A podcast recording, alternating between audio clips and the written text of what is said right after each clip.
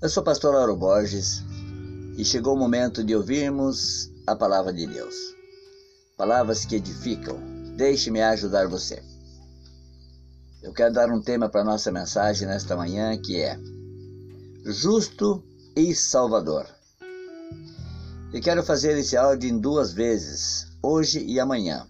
Eu quero prender a tua atenção nesses dois dias para essa mensagem que é muito linda, muito importante. Quero ler com vocês um texto que está no livro de Mateus, capítulo 18, versículo 12. O que vocês acham?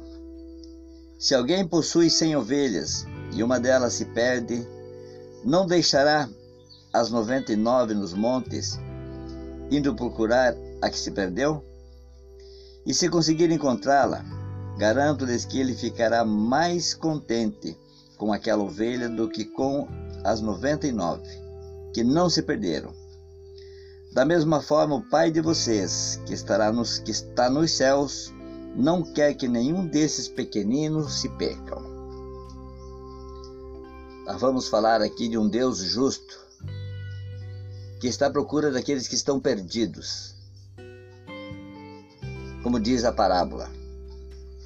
Quero contar uma história para vocês de dois jovens que a partir dos 15 anos de idade eles sempre foram muito unidos numa amizade muito bonita. Mas logo a vida os separou. Cada um foi para um lado construir a sua vida, fazer as suas escolhas. Anos depois, um deles estudou, se formou e era um grande magistrado, um renomado juiz. O outro se tornou gerente de uma grande empresa. Mas esse último, que era empresário, ele fez algumas escolhas erradas. Ele fez maus negócios. E para evitar a falência, empregou métodos ilegais. As fraudes logo foram descobertas e levada, levadas à justiça. Sentado no banco dos réus, o pobre homem esperava com angústia a chegada do juiz. Ali estava ele, triste, cabisbaixo. De repente chega o juiz, com a sua toga preta. Ele se sentou dignamente diante do acusado. E esse ficou de boca aberta, estupefado, quando viu quem era o juiz. Não havia dúvidas, esse magistrado era o seu antigo amigo. O juiz prosseguiu com o interrogatório. Escutou os reclamantes, as testemunhas e os advogados. O veredito foi dado segundo todos os, os rigores da lei. O homem foi declarado culpado e sentenciado a pagar uma grande multa, a qual ele era incapaz de pagar. Logo a sessão foi encerrada. O homem arruinado, condenado e desesperado saiu da sala de audiência.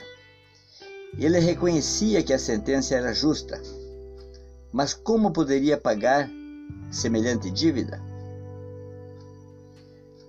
Então o homem se aproximou dele e discretamente lhe deu um cheque, cujo valor cobria exatamente a sua obrigação. Aquele homem era o juiz que havia condenado, que o havia condenado. Era o amigo que o livrara. Essa história, queridos, é uma história verdadeira. Ela é surpreendente.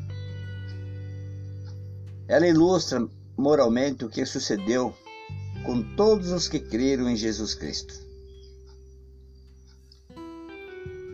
Aquilo que era impossível de nós pagarmos, Jesus pagou por nós lá na cruz. Amém? Eu quero orar por você agora e amanhã nós continuaremos com essa história, com esse mesmo tema Jesus, justo e salvador. Pai querido, Pai amado, muito obrigado, Deus, por mais esse dia na tua presença. Lendo a tua palavra, aprendendo, ensinando. Eu quero orar, Senhor, e abençoar a vida da pessoa que vai ouvir esse áudio. Talvez essa palavra seja muito forte para ela, mas ela esteja precisando dessa palavra. Está andando por caminhos errados, tomando decisões erradas, sem saber que já foi pago todo essa dívida. Essa dívida foi paga com sangue lá na cruz, para que hoje possamos ter liberdade e buscar o verdadeiro juiz. Muito obrigado, Deus. Se o Senhor permitir, amanhã estaremos de volta com mais palavras que edificam. Deixe-me ajudar você.